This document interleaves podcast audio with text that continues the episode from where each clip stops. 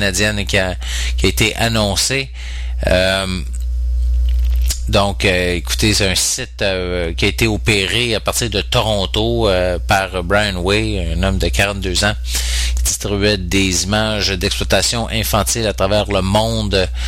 Les enquêteurs ont catalogué des centaines de milliers d'images et de vidéos d'actes sexuels assez horrifiques, évidemment, de très jeunes enfants, ainsi de suite. donc, bon, c'est une grosse business.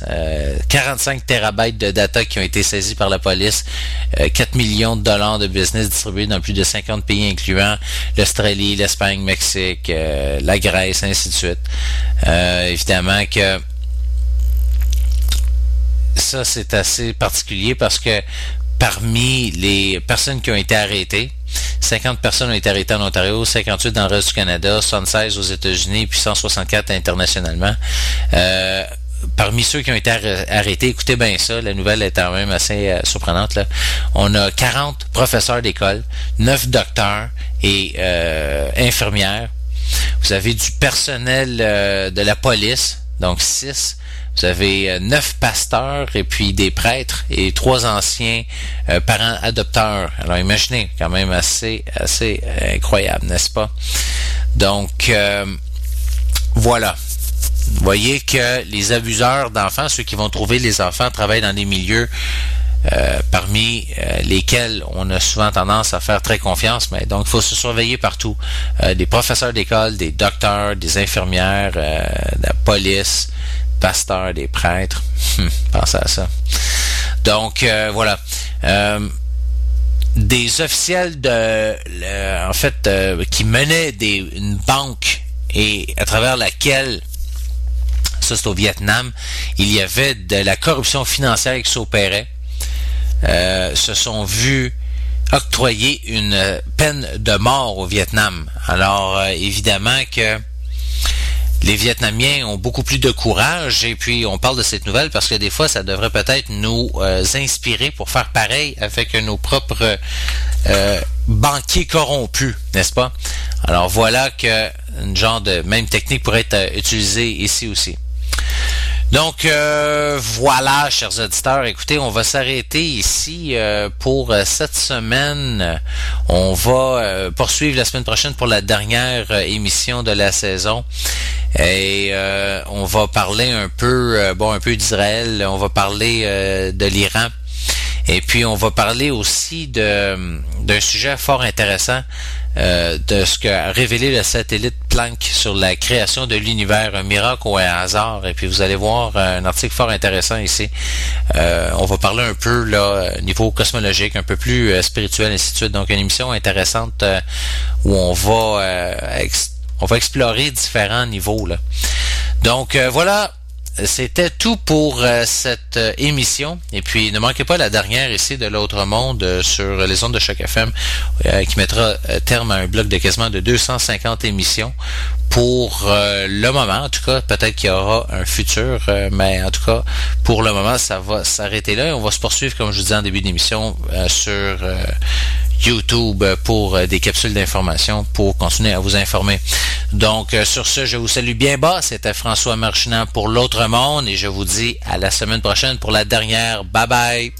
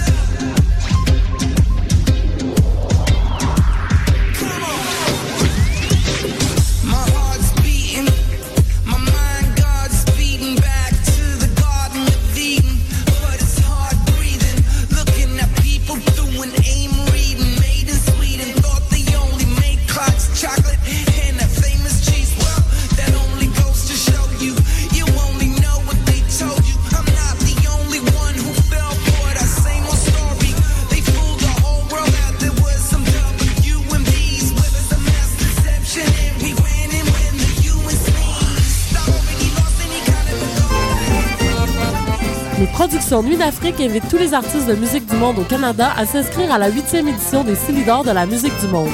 Ce prestigieux concours vitrine est une chance unique de vous faire découvrir et de remporter de nombreux prix. Vous avez jusqu'au 15 décembre 2013 pour soumettre votre candidature. Faites vite, les places sont limitées. Pour plus d'informations, visitez le www.silidor.com.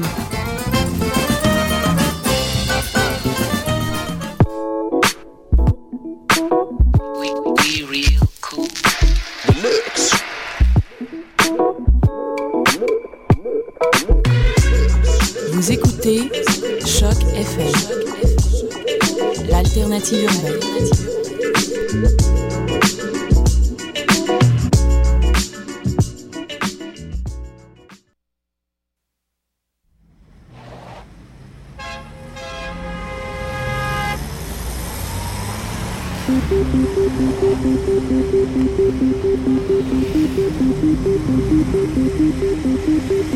Bonjour à tous, bienvenue à Danscussion, l'émission de radio où l'on parle de danse. Nous en sommes à notre 13e émission, 48e depuis sa création et nous sommes le 4 décembre, c'est important de le rappeler, 2013.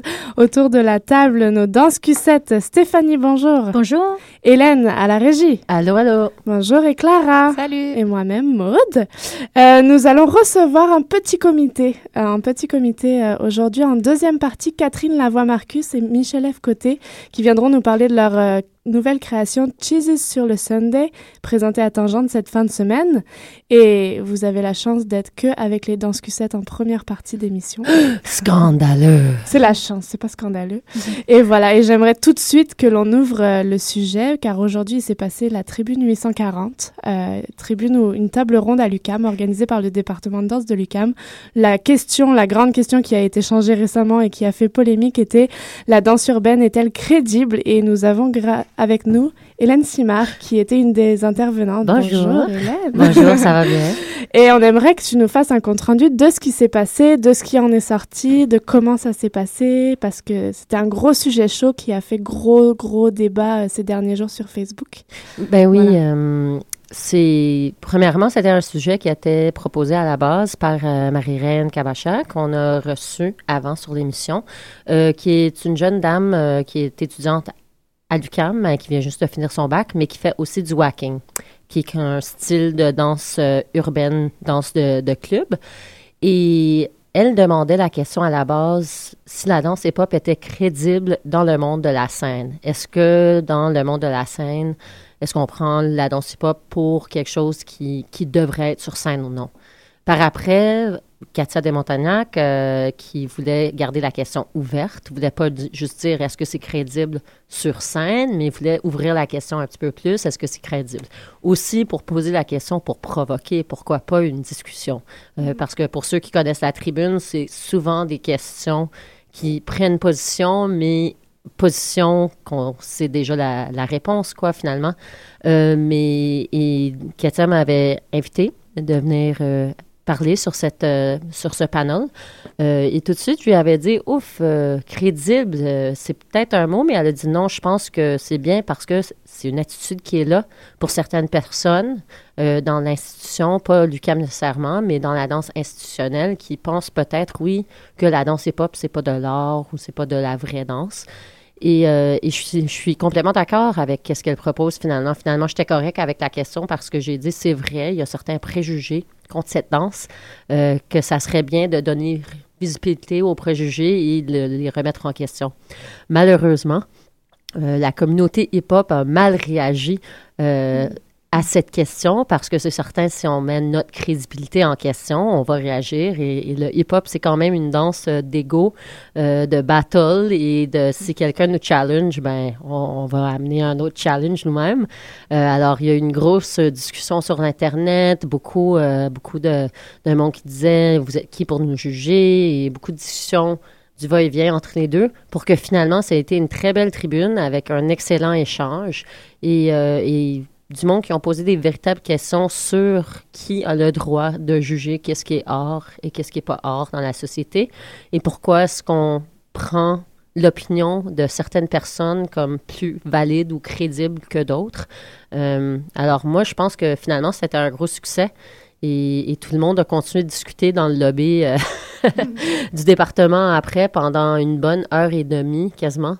Euh, après que ça finisse. Alors, je pense que certainement, il va en avoir une autre euh, bientôt. Euh, le sujet, il est hot, puis il y a beaucoup à discuter. fait que c'était bien parti. Qui est-ce qui étaient les intervenants autour de toi? Ben, il y avait moi avec Alexandros Landé, ou Spicy, comme elle est connue dans la communauté hip-hop, qui est une danseuse hip-hop et aussi l'organisatrice de Bust a Move, qui est une grande compétition de danse hip-hop debout, plutôt. Et après, il y avait Sterling Downey, euh, qui est graffeur, euh, celui qui a lancé le festival Under Pressure. Il a maintenant 18 ans, mais aussi qui travaille maintenant pour la mu- municipalité. C'est un politicien. Euh, alors, il a amené une perspective hyper intéressante de quelqu'un qui vient d'un- background en graphe, que, comme lui il a dit, a juste fini son secondaire 5. Euh, et maintenant, voilà, c'est un politicien qui nous représente à la ville de Montréal. Alors, pour montrer que oui, il y a une crédibilité dans la formation que tu peux recevoir à travers le vécu du hip-hop aussi, qui peut t'amener ailleurs, finalement, en vie. Fait que non, c'était une très belle discussion. C'est intéressant parce que ça me fait penser, euh, j'ai pas pu assister malheureusement, ça m'intéressait beaucoup, mais euh, on a des termes qu'on utilise euh, surtout maintenant qu'on est en université, puis euh, on étudie de façon esthétique certaines artistes, œuvres, chorégraphes, etc. Puis on lance le terme que, en fait, moi j'avais j'avais jamais entendu jusqu'à ce que j'entame ma maîtrise, mais high art et low art. Mhm. Alors déjà, on donne une qualitative à l'art. Parce que le fait d'avoir de l'art, c'est pas une étiquette assez euh, reconnue. Il faut qu'on on le distingue peut-être dans la diffusion de cet art. Est-ce qu'elle a été présentée dans un musée, dans un théâtre, euh, sur scène, et devant quel spectateur euh, Qu'est-ce qui le définit comme, comme cela? Et puis, je, euh, alors que ce- ces termes, ils s'appliquent à n'importe quel art, mais je, je dirais que c'est intéressant déjà de se demander qu'est-ce que c'est du low art. Mhm. Est-ce que la danse de la rue tombe là-dedans parce qu'elle vient de la rue ou est-ce que c'est une euh, connaissance de son, son propre corps, puis on atteint un high art une fois qu'on atteint une certaine capacité de de se commander soi-même, puis on peut tout faire euh, debout sur la tête à l'envers, etc. Puis on devient plus euh, euh, crédible, entre guillemets. Et, euh, et je demanderais aussi, euh, évidemment, Hélène, tu, tu écris sur ce sujet Mhm. dans ton mémoire, tu as publié un article. J'imagine c'est crédible pour toi, mais, mais pourquoi? Pourquoi est-ce que est-ce qu'il y a une division entre le, le low art high art ou pourquoi la question euh, Pour- pourquoi? Qu'est-ce qui fait que c'est crédible? mhm, Qu'est-ce qui fait que n'importe quoi est crédible? Alors après, la question qui en Mhm. premier plan, c'est à qui est donné de décider si quelque chose est crédible ou pas, mais qu'est-ce qu'on peut décider aussi si quelque chose est high ou low ou mieux Mhm. ou pas, Mhm. ou euh, on est danseur, on est non-danseur, toutes ces, ces différenciations, Hmm, je les trouve subtiles. Juste avant que tu répondes, Hélène, je voudrais juste spécifier qu'en français, on n'a pas cette distinction de high et low. Donc, il n'y a Mm. pas de traduction, il n'y a pas le la- l'art L'art d'élite, ouais, art d'élite, puis art euh, bas. C'est une autre distinction, c'est une art, c'est les arts qui sont faits avec les mains, manufacturiers, tu vois, et, et les autres arts. les artisans, puis... C'est ça. Ça, c'est- dans l'histoire des arts. Euh, les artisans sont aussi des artistes, mais c'est un autre, une autre spécifici- spécificité d'art, tu vois. Donc nous, on n'a pas le- la hiérarchie que vous, vous mettez dans high et low. Peut-être que c'est d'autres traductions qu'on peut trouver en Mhm. français, mais à toi, Hélène. Mais c'est ça, c'est intéressant. C'était la question, c'est une partie de la question que j'ai vraiment a- essayé d'adresser avec ma, ma présentation. C'est non juste qui a le droit de juger, mais pourquoi est-ce qu'on voudrait juger? Ça sert à quoi un tel jugement? Et quels critères est-ce qu'on va prendre pour juger? Alors, les critères, ce que moi je trouve super intéressant, c'est qu'est-ce qui fait crédible dans la communauté hip-hop n'est pas qu'est-ce qui fait crédible dans le monde de la danse institutionnelle ou la belle danse ou la danse scénique. Alors, par exemple, moi, qui est B-Girl, qui a fait du break pendant longtemps, euh, qui finit maintenant ma maîtrise, qui va faire un doctorat en études et pratiques des arts, le fait que je suis étudiante et diplômée universitaire me donne une crédibilité dans le contexte universitaire et peut-être dans un contexte de grand public. Mais en effet, je perds de la crédibilité dans ma communauté parce que j'ai moins de temps de m'impliquer. Alors, je danse moins qu'avant, j'ai moins de temps d'aller pratiquer, d'aller dans des battles. Alors, en hip-hop, vraiment, ta crédibilité est jugée par ton implication dans la scène et si tu danses bien ou non. Tu sais, c'est un double entente. Tu pourrais être la personne la plus impliquée et si tu danses pas bien, ils vont avoir du monde qui vont dire que tu n'es pas crédible. Tu pourrais être le meilleur danseur qui fait rien pour la communauté du tout, qui redonne jamais, qui a vraiment une mauvaise attitude. Alors, le monde va dire que tu n'es pas vrai non plus. Mais les deux mondes prennent des, critères très différents.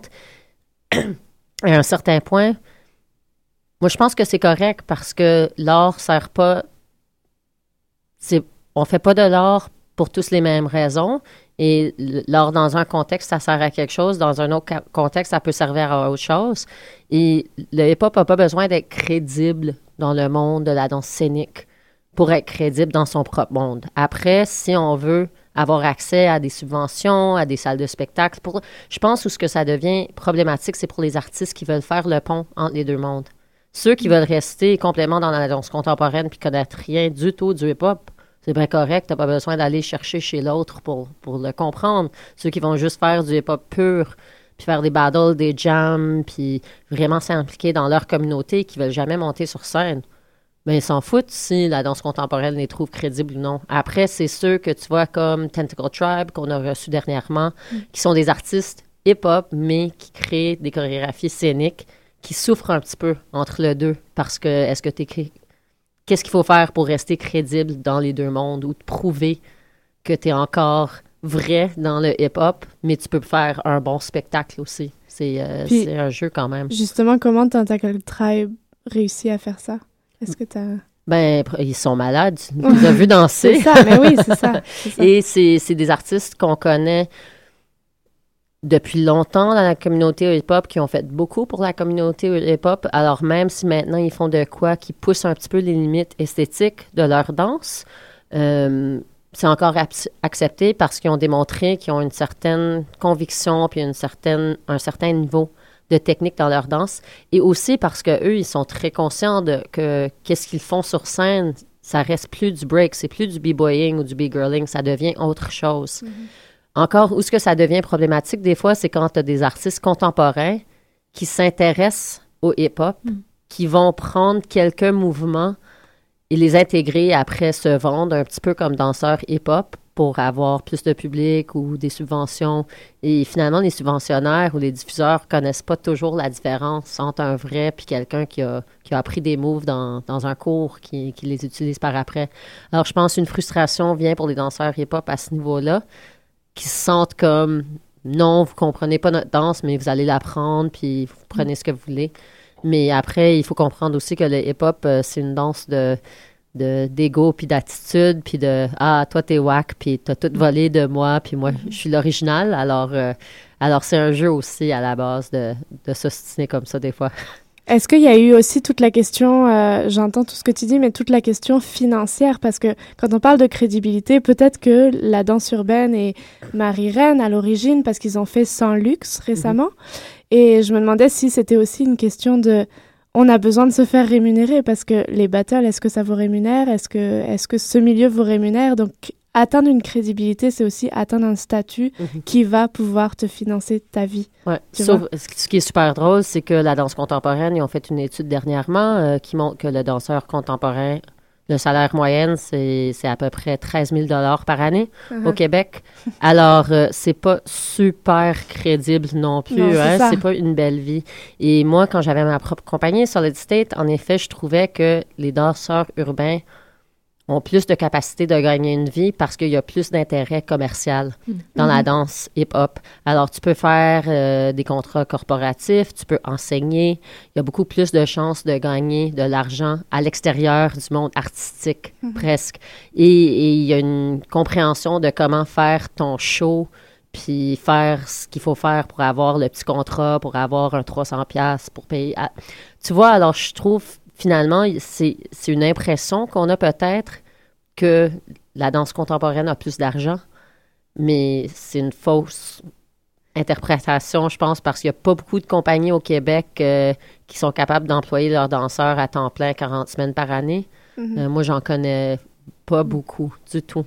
Fait que euh, on est tous on est tous un petit peu dans le même le même tas de zéro cash. Je pense que justement, c'est cette question de compagnie et d'être rémunéré qui, qui est vraiment le, la base de cette, entre guillemets, crédibilité. Parce que s'il y avait une compagnie d'hip-hop qui était embauchée, puis bah, ça fonctionnait exactement comme une compagnie de danse contemporaine ou classique ou qu'importe, c'est juste qu'on a mis euh, vraiment euh, l'appui sur la casse-noisette et toutes les, les œuvres classiques qui peuvent tourner encore longtemps. S'il y avait une œuvre d'hip-hop et s'il y avait une œuvre de je ne sais tel quoi, euh, ça pourrait fonctionner de la même façon. Puis peut-être chez Tentacle Tribes, qui, ce qui fonctionne pour eux où ils ont des acquis autres, c'est des personnes qui ont déjà travaillé pour euh, Cirque du Soleil, une grosse machine de compagnie, Rubber Band Dance, pas une grosse machine de compagnie, mais une compagnie pareille. Puis c'est, c'est, c'est pas juste connaissance, mais le fait d'avoir déjà connu un- une structure euh, comme telle, c'est en fait, dans le fond, c'est comme être col blanc ou col bleu à la fin, comme on est, on est signé par qui ou on a un contrat pour qui, puis on gagne combien, puis on répond à, à une compagnie qui nous embauche 8 heures par, euh, par jour, euh, 40 heures par semaine, ou est-ce qu'on cherche nos petits contrats nous-mêmes parce qu'on est comme Mais, self-employed, Ouais. en fait. et c'est c'est super intéressant parce que Sterling a amené un, un point excellent à la discussion où ce qu'il disait, tu sais, si moi j'avais essayé de devenir politicien il y a 10-15 années, j'aurais pas gagné parce que mes amis n'étaient pas à l'âge qui voudraient voter. Et maintenant, on est rendu dans la trentaine, la quarantaine, peut-être même, euh, je connais du monde dans leur cinquantaine qui vont voter pour moi parce qu'ils croient dans mes valeurs. Quand on a 20 ans, et on dit, ah, il n'y a personne qui m'écoute, il n'y a personne qui va voter pour toi parce que tu es encore en colère, tu es jeune. Tandis que maintenant, c'est un homme qui a beaucoup d'expérience, qui a beaucoup de vécu, qui a trouvé une façon de voir que la société évolue avec les individus qui évoluent. Alors maintenant, c'était un bon temps pour lui de dire, je pense que je peux faire partie de cette machine, de cette institution. Mais c'est de, voir le bon moment de rentrer, mais et de se souvenir que les institutions sont juste des groupes d'individus qui créent de quoi ensemble. Alors, si le hip-hop, on a besoin d'une grosse compagnie, c'est c'est pas les ballets jazz de Montréal qui vont créer une compagnie pour le ballet. Tu sais, c'est le ballet. Pour le hip-hop, je veux dire, le hip-hop, il faudrait qu'ils le fassent eux-mêmes. Et euh, je pense que il y a déjà beaucoup qui en font. Spicy, c'est un excellent euh, exemple. Tu sais, Bust a Move, c'est une compétition énorme qui a plus de spectateurs que n'importe quel euh, spectacle de danse contemporaine que j'ai vu de ma vie. Il y a beaucoup plus de monde qui vont aller voir Bust Move à toutes les années. Sûrement autant qui vont à Casse-Noisette. Alors, c'est certain qu'il y a un public pour. C'est vous juste reconnaître que c'est valide et crédible comme expression artistique aussi. Parmi le public, il devait y avoir énormément d'étudiants qui étaient chauds, chauds, chauds, j'imagine. Peut-être que oui, peut-être que non, tu Est-ce nous qu'il y diras. avait Mais vraiment des gens du, du milieu hip-hop exclusivement? Oh oui, oui, c'était. J'ai jamais vu une tribune comme ça. Il y avait du monde. euh, les sièges étaient pleins. Il y avait du monde assis sur le plancher tout le long Mm. de la piscine théâtre. Euh, beaucoup de danseurs urbains qui sont venus euh, se défendre. Finalement, il y a aussi voir, mais. Et tu sais, c'est une bonne question. Vous vous prenez pour qui? De faire une petite tribune puis discuter si on est crédible ou non. Alors moi, je suis très content qu'il y en a qui se sont présentés euh, pour défendre leur position puis entendre comment le discours se faisait d'une façon respectueuse aussi, que c'était pas juste euh, on est mieux que vous. Non, c'était vraiment euh, un mix d'étudiants de l'UCAM et aussi des danseurs du milieu urbain. non, je voulais juste savoir comment ça avait réagi, justement, comment ils étaient repartis, ressortis. Mais je pense que tout le monde était assez, euh, assez content avec la discussion. Tu sais, c'est certain que je pense pour les étudiants de l'UCAM, c'est bien premièrement de voir qu'il y a autre chose que juste la danse contemporaine. Des fois, on est dans notre petite bulle d'art et on oublie que la danse est, large et vaste. Il y a plein de danses qui se font à Montréal. C'est c'est plus grand que juste notre esthétique à nous. Euh, et je pense que ce que moi j'ai apprécié, c'est je pense qui ont compris un petit peu parce que je parlais avec quelques-unes de mes étudiantes avant parce que j'enseigne euh, les étudiantes de première année le matin. Puis ils disaient Ah oui, mais on comprend pas pourquoi il y a eu tellement une réaction négative de la communauté hip-hop. Puis peut-être ils exagèrent un petit peu. Mais j'ai dit Mais non, il faut comprendre que ça, c'est une danse qui est habituée de se faire dire qui est pas valide, qui est pas bonne, puis qu'elle sert à rien, puis que c'est même pas de l'art. Tu sais, alors, même si on repose la question de façon pour nous intellectuelle, euh, théorique, il faut comprendre que ça va toucher quelqu'un dans leur centre identitaire et c'est comme dire tu n'es pas valide. Ton expression de soi n'est pas valide. Alors, je pense que les, les danseurs du, du département ont vraiment compris qu'il faut faire attention quand on commence à juger l'art de l'autre. Il faudrait peut-être le comprendre et le vivre en premier. Et je pense que pour les danseurs urbains qui sont venus, ils ont vu que finalement, euh, il y a personne qui disait non, vous êtes pas bon, non, vous êtes méchant, et que peut-être on a, tous les mêmes problèmes. Peut-être il y a un manque de subventions pour tout le monde, peut-être il y a un manque d'emploi pour tout le monde, peut-être il y a un manque de respect pour tout le monde. Alors peut-être au lieu de, juste chercher les différences, on devrait voir qu'est-ce qui nous unit comme danseurs et comme artistes, et essayer de trouver des ponts et des liens. Alors euh, non, c'était vraiment, finalement, c'était une super belle discussion. Si on veut, euh, si on veut, on sait que Tribune euh, crée une archive, ça a été filmé. Si vous voulez voir ça, ça va être au département de danse. Donc ça a été filmé, ça va être euh, retranscrit aussi. Chaque euh, discours va être retranscrit, donc ça peut être intéressant. Ceux qui sont intéressés à, à se plonger un peu plus là-dedans. Mais en attendant, on va se, on va se faire une petite page de musique. Une page de musique, Stéphanie, je sais que t'aimes ça. et on se retrouve pour notre deuxième partie avec Catherine Lavoie-Marcus et Michel F. Côté, compositeur et chorégraphe de cette fin de semaine à Tangente. Vous écoutez Danscussion sur Choc FM.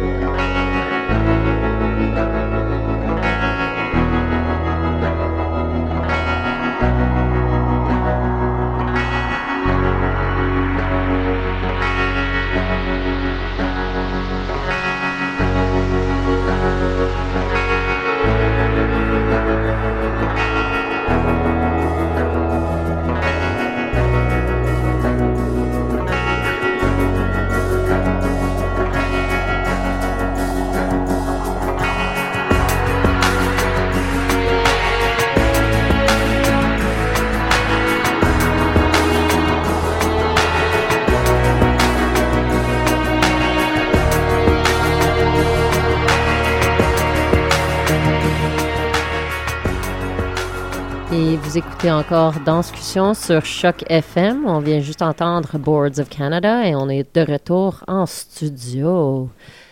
Avec Oui. une. Nous recevons deux invités et on a la chance d'avoir Catherine Lavoie-Marcus et Michel F. Côté avec nous, les chorégraphes de euh, Skis sur le Sunday. Alors, euh, donc Michel F. Côté, compositeur, je- il a écrit aussi euh, chorégraphe pour ce spectacle. Donc, euh, ça va être intéressant que vous nous parliez de cette relation sur ce, ce spectacle, sur cette collaboration que vous avez eue ensemble. Alors, qu'est-ce que c'est que cet ovni?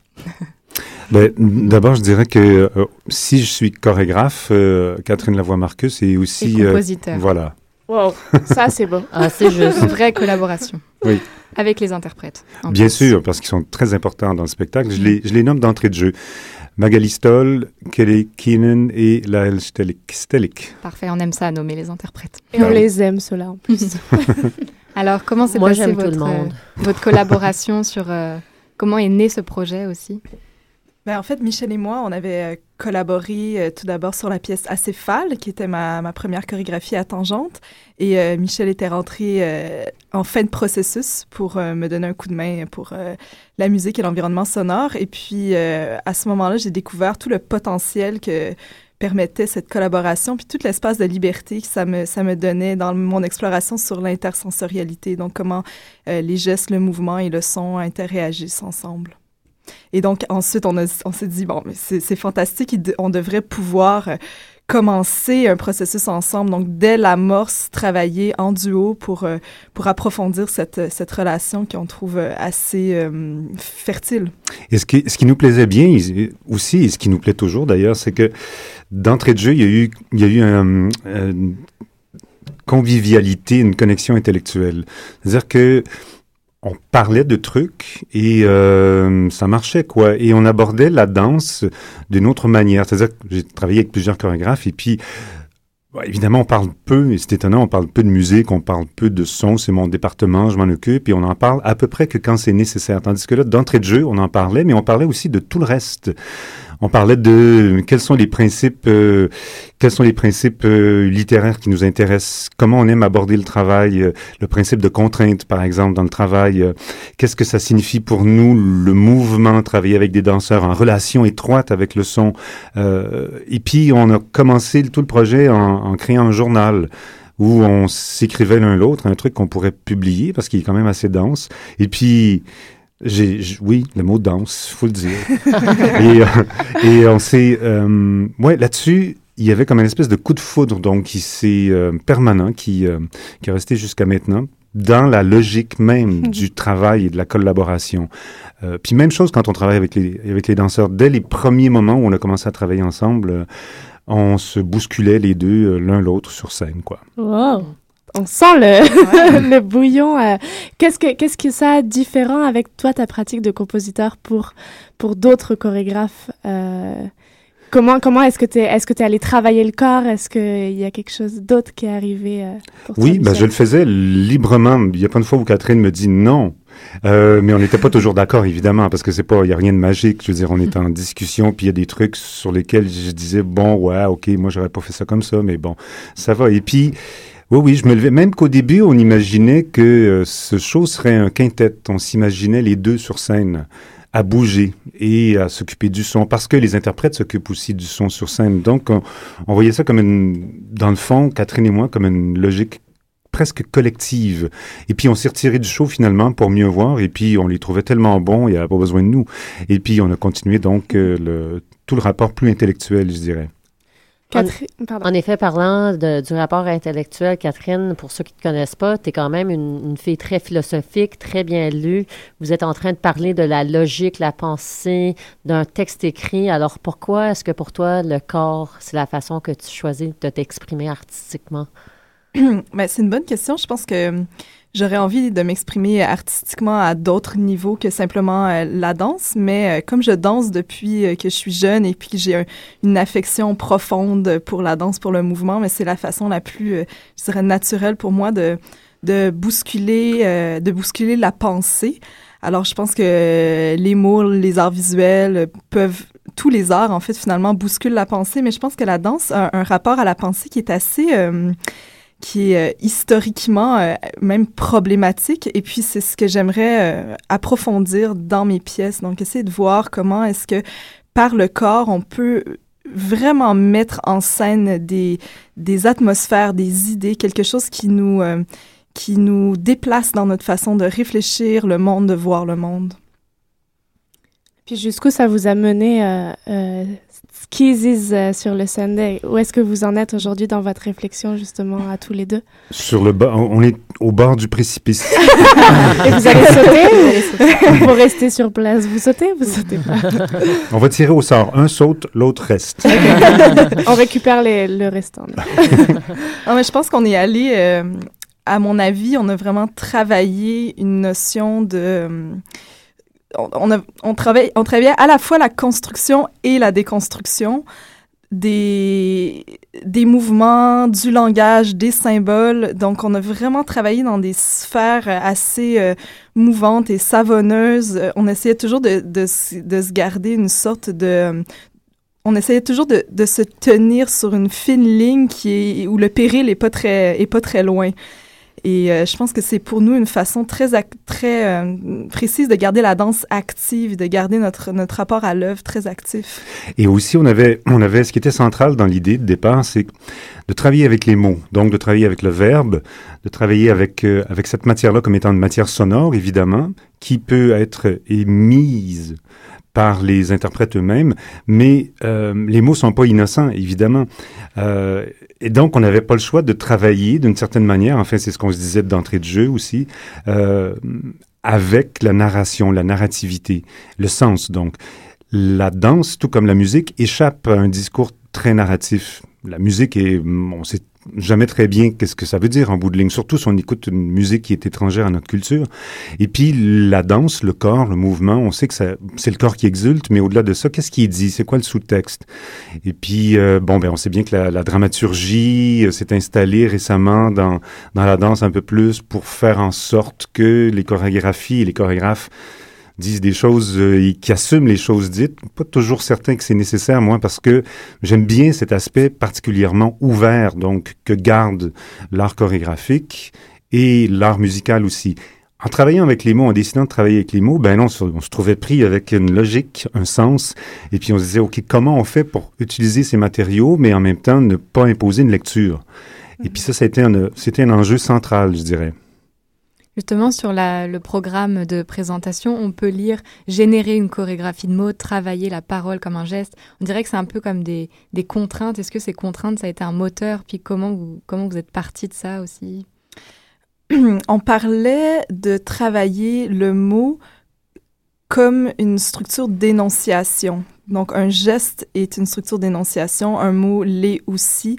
Et si on travaille ces deux paramètres-là, l'un avec l'autre ou l'un contre l'autre, on, crée des, des, des déplacements, des ruptures de sens ou des surplus de sens. Donc, on était toujours dans ce, dans ce rapport-là, donc, qui nous fait passer euh, soudainement de l'abstraction à une grande, grande concrétude et soudainement on rebascule dans l'abstraction. Donc ça a été toujours cette, cette dynamique-là qu'on explorait. Au niveau de la partie plus corporelle, est-ce que vous êtes, vous êtes rentré dans une juxtaposition de deux signatures corporelles ou vous êtes en train de nous créer un bébé avec une signature corporelle qui est... euh, Ce n'est pas un bébé, c'est un monstre. C'est un bébé monstre. un petit bébé monstre.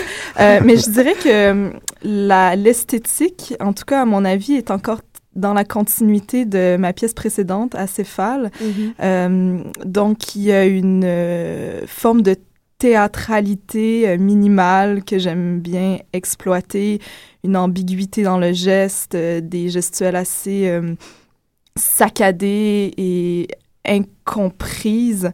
Donc, au niveau de l'esthétique euh, gestuelle et chorégraphique, j'ai vraiment l'impression que ça se situe quand même dans la foulée de, mon travail précédent. Mais c'est sûr que je pense que le niveau d'exploration intersensoriel a passé de euh, d'un univers très matériel. Donc, dans la céphale, je travaillais avec, avec des matières, euh, de la glaise, des papiers de bulles. C'était très salissant. Et euh, tout d'un coup, cette, euh, cette matière-là s'est un peu dématérialisée pour tomber dans une, une sorte de plasticité sonore. Et, euh, et donc, ça a amené effectivement une qualité différente à, à l'approche corporelle. Et moi, ça me permettait ben, de faire ce que je peux pas faire d'habitude, c'est-à-dire de d'intervenir quand il y a des choix chorégraphiques qui se font. Alors, comme compositeur, tu assistes aux répétitions, puis là, tu vois le ou la chorégraphe décider tel truc, puis tu te dis, ben non, j'aurais gardé ça comme ça. Et puis, euh, alors là, je peux, je peux sauter, quoi. Je peux sauter dans la dans l'arène. Mais il est certain, euh, on, je veux dire, il, il est certain que Catherine prend principalement en charge le corps et je prends principalement en charge tout l'aspect sonore. Mais euh, on se, euh, on se, euh, on se court-circuitait l'un l'autre, je dirais. Oui, puis il y a eu des, oui, il y a eu beaucoup de, de propositions qui se sont faites de part et d'autre pour influencer le travail de l'autre. Puis j'ai amené euh, une, une euh, musique euh, footwork qui a beaucoup plu à Michel, donc il s'est mis à faire des recherches dans ce sens-là. Et on a développé ensemble des dispositifs sonores qui sont placés sur les interprètes. Donc il y avait aussi de, de ma part une, une, une intervention, ou une, une- vraiment, c'est vraiment une logique interventionniste binaire et Oui. d'aller-retour continuel qui s'est créée. C'est drôle parce que en vous écoutant, c'est très. euh, on discutait juste avant la différence entre high art et low art, et c'est un discours très high art. Mais ce que j'ai vu de ton travail avant et dans les visuels, euh, dans le programme, c'est très ludique, euh, très drôle, très inspiré par le théâtre physique. Alors pour toi, euh, est-ce que c'est une juxtaposition que tu fais euh, par exprès ou est-ce que c'est juste que tu as, toutes ces facettes de ton artiste que tu veux exprimer, un, un côté qui veut jouer et un côté qui veut comprendre de façon très, très détaillée? Euh, je suis- je suis pas sûre de bien euh, saisir la, la différence entre high art, low art. Donc, j'étais pas là en première partie d'émission. Donc, je vais répondre à ta question en, en- selon ma, ma compréhension euh, de la chose. Mais donc, peut-être dans l'idée du basculement entre ludique et euh, plus euh, tragique ou plus euh, dense, euh, c'est vraiment ce qui m'attire et ce qui m'obsède, c'est travailler sur cette fine ligne entre le plaisir et le déplaisir, entre dans cette pièce particulièrement entre une notion d'évasion et d'enfermement. Donc on est toujours en train de vaciller d'un univers à l'autre effectivement. Donc c'était très présent dans Acéphale et puis c'est encore très présent dans dans Skis. Oui, puis c'est un bonheur de toute manière de, de, de jouer et de défaire les, les frontières qui peuvent exister entre le high art et le low art. La preuve dans, qu'on le fait, je pense, dans le show, c'est que, comme le disait Catherine tantôt, euh, la musique euh, que m'a fait découvrir Catherine, Footwork, associée à ce, à ce mouvement de danse euh, de, de Chicago, qui est très actif actuellement, super excitant, ben, il y a vraiment une musique qui s'est inventée autour de ça. Et c'est, ça se passe dans la rue, là, ça se passe dans des sous-sols d'église. Je veux dire, on, on parle pas de high art, là, on parle d'art de rue, euh, qui est un art que je considère beaucoup, qui est le vrai. Enfin, là, je veux pas m'avancer dans une affaire trop, mais qui est l'art initial, celui qui contamine tous les autres. Mm. On n'a qu'à faire la gé- généalogie de toute forme d'art. On sait par exemple que Picasso été immensément inspiré par, par l'art africain, l'art des villages africains. On parle pas là ici de... ce sont des chefs-d'œuvre, oui, mais c'est des, chefs-d'œuvre faits par des, des, des chasseurs-cueilleurs, quoi. Euh, donc, on utilise cette musique très low art, peut-être, euh, exclusivement que cette musique d'ailleurs, peu de musique, mais quand même qui est là. Puis, euh, oui, on se laisse contaminer. Moi, je sais qu'en tout cas, j'écoute plus de musique Mhm. pop, Populaire. low art que, que n'importe Ouais. quoi d'autre, quoi. Ouais, le low, lo-fi, hi-fi, ça, ça nous inspire beaucoup. Puis je Mm. pense qu'on a une... Moi, dans ma logique euh, de travail, j'aime beaucoup essayer de faire beaucoup avec très peu. Mm. Euh, et ça se reflète euh, beaucoup dans la scénographie de cette pièce-là. On travaille sur un morceau de prélat qui fait euh, 12 par 12 et les interprètes sont dans cet espace, ne peuvent pas en sortir. Et puis, euh, ils ont avec eux euh, 33 figurants qui sont 33 petits objets de plastique qui, en fait, peuplent la pièce avec euh, très peu d'énergie. Ils contiennent une petite batterie chacun. Et avec cette, ce low-fi, low energy, euh, on arrive à créer, euh, à mon sens, une texture spatiale assez, euh, assez singulière. On aimait bien l'idée aussi de prendre, et on en a discuté ouvertement à quelques reprises, de, parce que dans le fond, l'art chorégraphique, c'est aussi prendre l'espace, se déployer dans l'espace. Et on s'est dit, ben tiens, on va, on va les contraindre, la logique de contrainte. Donc, on est très péréquien dans notre manière de fonctionner. Euh, la contrainte est créative. Alors, on s'est dit, ben, on va les vraiment les, les comprimer dans un huis clos de 12 par 12 et puis on verra bien quelle sorte de collision ça va provoquer, quoi. Mhm. Comment est-ce que vous êtes rentré avec les interprètes à partir de tout, tout- toutes vos discussions à, vous deux? Comment est-ce que vous êtes allé avec les, les corps de vos interprètes? On a beaucoup travaillé euh, pour débuter des dispositifs sonores. Donc, la chorégraphie est arrivée étrangement assez tardivement donc, euh, par chorégraphie, je veux dire plus écriture, placement spatial, euh, Recherche de mouvement. recherche de mouvement et tout ça. ça c'est venu, c'est venu tard parce que finalement, on cherchait à voir comment le dispositif sonore pouvait se surimposer à la recherche et comment, à l'intérieur de ces dispositifs-là, on allait finalement dégager euh, un thème, un état, une atmosphère et puis un type de mouvement. Donc, on a vraiment travaillé dès le départ avec euh, des mini iPods dans les vêtements. On a travaillé avec des micros, des voix. Euh, donc, on a travaillé vraiment la texture sonore en amont. Et puis, tranquillement, la gestuelle s'est imposée de façon, d'abord, de façon assez réactive. Donc, écoutez cette trame sonore et euh, qui, qui jaillit de vos vêtements et, voyez comment ça vous fait bouger ou enregistrer vos voix sur des, des machines, des machines en- enregistreuses. On les rediffusait et puis on, on voyait comment leur propre voix influençait leur propre mouvement. Et puis suite à ça, tranquillement, puis avec nos réflexions, les choses se sont mises ensemble et puis on a commencé à travailler sur une sur une qualité de mouvement et puis sur une thématique. On- à vous entendre maintenant, euh, ayant déjà travaillé depuis le début à deux, contrairement à la dernière pièce dont vous avez parlé, où Michel, vous êtes arrivé plus tard, pour vous deux, on, on sent quand même la complicité dans, dans votre pièce puis le partage. Est-ce que, est que vous le ressentez vraiment différemment de la dernière expérience? Est-ce que vous avez vraiment cette... euh, des ondes qui passent à travers vos deux têtes côte à côte? Oui, euh, parce que, parce que dans, la, dans, dans le premier travail, euh, j'étais vraiment dans mon rôle habituel, c'est-à-dire concepteur en périphérie. Euh, et puis, euh, je suggérais, quoi, je réagissais à la proposition qui existait déjà. Et on était très contraints dans le temps aussi parce que Michel est arrivé tard, donc euh, moi je suggérais une, une musique. Ah, j'aimerais bien avoir un type de musique un peu comme ça. Il me proposait quelque chose et puis bon, euh, il n'y avait pas de, de rétro, il y avait plus de place pour vraiment pour la rétroaction. Donc, euh, donc oui, en effet, c'est une façon complètement différente de travailler. Donc, tard dans cette expérience, c'était un mois, quelques semaines. Quelques euh, jours. Quelques, OK. Cinq jours. minutes avant la Voilà. Peux-tu faire live? Euh, euh, s'il te plaît, euh, mettre une toune? Et votre processus, cette fois-ci, a duré... Ben, presque deux ans, parce que ça a commencé peu de temps après à Céphale, et puis là, ça s'est étendu, et c'est pour ça qu'on a un gros livre à publier. On l'attend.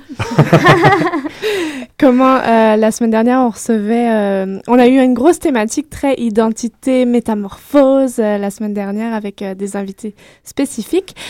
Tu parles de théâtralité, je sais tu tu vois où je m'en vais, danse théâtralité, en collaboration avec tes interprètes, mais sont-ils les interprètes? Sont-ils autre chose que que les interprètes?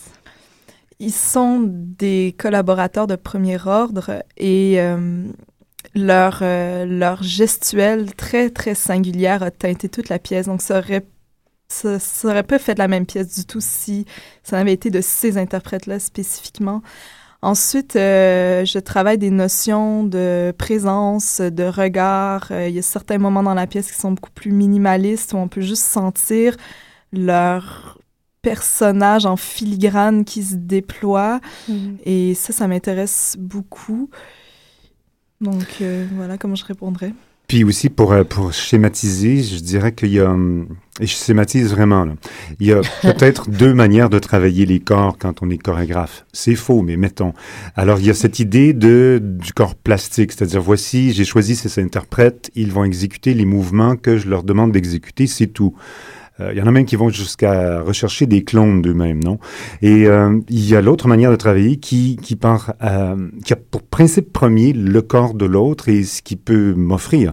Et là, donc, on part à, c'est une, c'est une cueillette, c'est une récolte. Alors, on propose, comme, comme, le Catherine, comme Catherine le disait un peu tantôt, on propose des situations qui nous permettent de pouvoir faire cette cueillette ou cette récolte de mouvements. Et puis, bon, là, elle propose quelque chose et on fait comme, oui, oui, brilliant, on garde ça, bouge pas, mets ça dans ton carnet de notes et on, on fait le même type de travail avec tout le monde. Et puis, ce qu'on a en bout de ligne, mais c'est vraiment eux. Mais évidemment, retravaillé par les bons soins de Catherine et les miens aussi. Mais ce qu'on voulait, c'est extraire le jus, du jus de la L, du jus de Magali et de Kelly, quoi, qu'on va embouteiller bientôt. On va faire un bon smoothie. Et vous êtes vraiment en bout de ligne maintenant avec la première, euh, la première demain. Quoi de ce beau spectacle? Oui, la générale tout à l'heure. Alors, rendu en bout de ligne, euh, est-ce que vous avez euh, des attentes? Est-ce que vous avez des inquiétudes? Est-ce que vous Êtes-vous êtes excité? skisé? Je sais même que pas vous ce êtes que ça veut dire. Ouais. Euh, ça veut dire disjonction, donc ça peut marcher. Êtes-vous skisé? Êtes-vous skisé? Euh, non, je me sens relativement euh, calme et contente euh, du, du résultat.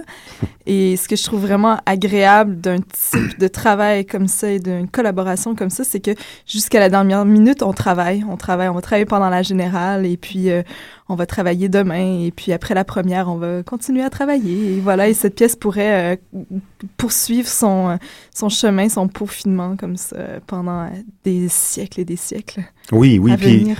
on avait un mot d'ordre aussi qui s'est installé à un moment donné parce qu'on avait plein de citations de, de plein de monde et euh, qui venaient d'un peu partout. Et une, dans les derniers temps qu'on aimait bien, c'était une situation de, de Beckett. Euh, rater, rater mieux, rater encore. Donc vous êtes prêts pour ça. Ben oui.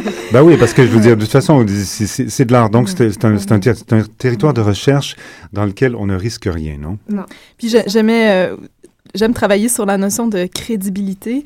Et puis souvent, en fin de parcours, en fin de processus, on essaie toujours de crédibiliser la, la pièce pour qu'on sente que c'est un univers, un cosmos bien, euh, bien ancré, qui se répond, qui est, qui peut être, euh, qui peut proposer un, un- un univers d'expérience euh, hors du monde.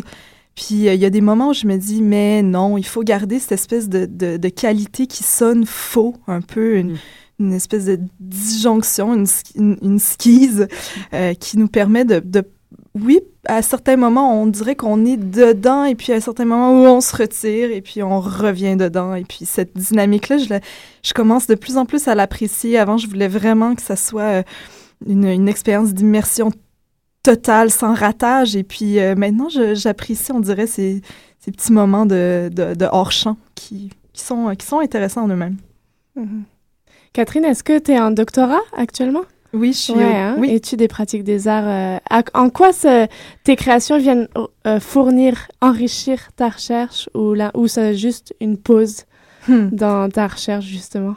Donc, euh, pour ma, ma recherche doctorale, je travaille sur la danse, mais je ne travaille pas euh, sur mon art. Je fais Mhm. une recherche théorique sur la danse, euh, disons historico-critique, et je travaille sur euh, la notion du corps critique. Donc, qu'est-ce que c'est euh, une qu'est-ce que c'est une gestualité critique, un mouvement critique? On parle on parle beaucoup dans l'histoire de la philosophie, évidemment, de la pensée critique, voire de la théorie critique, qui est un tout un pan de la philosophie occidentale du 20e siècle.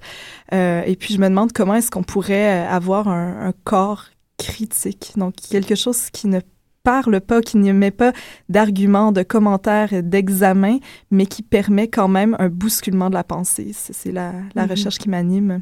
Et donc, tes créations en parallèle viennent approfondir, rafraîchir?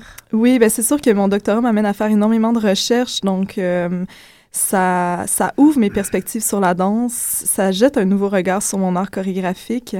Et euh, par contre, j'essaie de me tenir bien à l'écart d'un réflexe de vouloir appliquer dans mon travail des réflexions théoriques. Donc, c'est c'est une sorte de valse, je dirais, euh, Mhm. qui est pas euh, qui, est, qui, est- qui est floue, euh, une sorte d'aller-retour entre les deux qui se nourrissent mutuellement. On aime ça, la valse floue. valse, valse floue. Le Sunday, le cocktail, euh, on est prêt pour aller manger chez vous, donc. Bienvenue. Alors, est-ce qu'il reste des billets? Si on voulait voir ce beau spectacle qui a l'air super intéressant puis dynamique, euh, comment est-ce qu'on peut s'informer? Comment est-ce qu'on peut chercher des billets? Ou est-ce que c'est complet puis tant pis tout bad? Non, il y a juste jeudi de complet, donc demain pour la première. Et il y a trois autres représentations comme à l'habituel de Tangente. Donc vendredi, samedi, 19h30 et dimanche, si ma 16 heures. mémoire est bonne, 16h, Mhm. oui. Et puis aux dernières nouvelles, oui, oui, il restait encore des billets. Et vendredi, vous discuterez avec le public Exact. après le show pour continuer justement cette belle discussion. Exactement. C'est au Monument National, Oui. ça, Studio Hydro-Québec. Exact. On a tout dit. Autre chose à mettre sur le Sunday? La cerise. Une cerise. On vous remercie vraiment d'avoir partagé ça avec nous. Nous, on se quitte là-dessus. On se retrouve la semaine prochaine pour, Pour la dernière. avant les vacances. Oui. Pas la dernière de la vie. Non. Et donc, évidemment, Danscussion, c'est également le blog de critique, www.danscussion avec un s.com. Puis, c'est ça. Merci à Choc FM de nous Merci, accueillir toutes les semaines et à la semaine prochaine. Merci. Bye. Bye. Merci. Au revoir.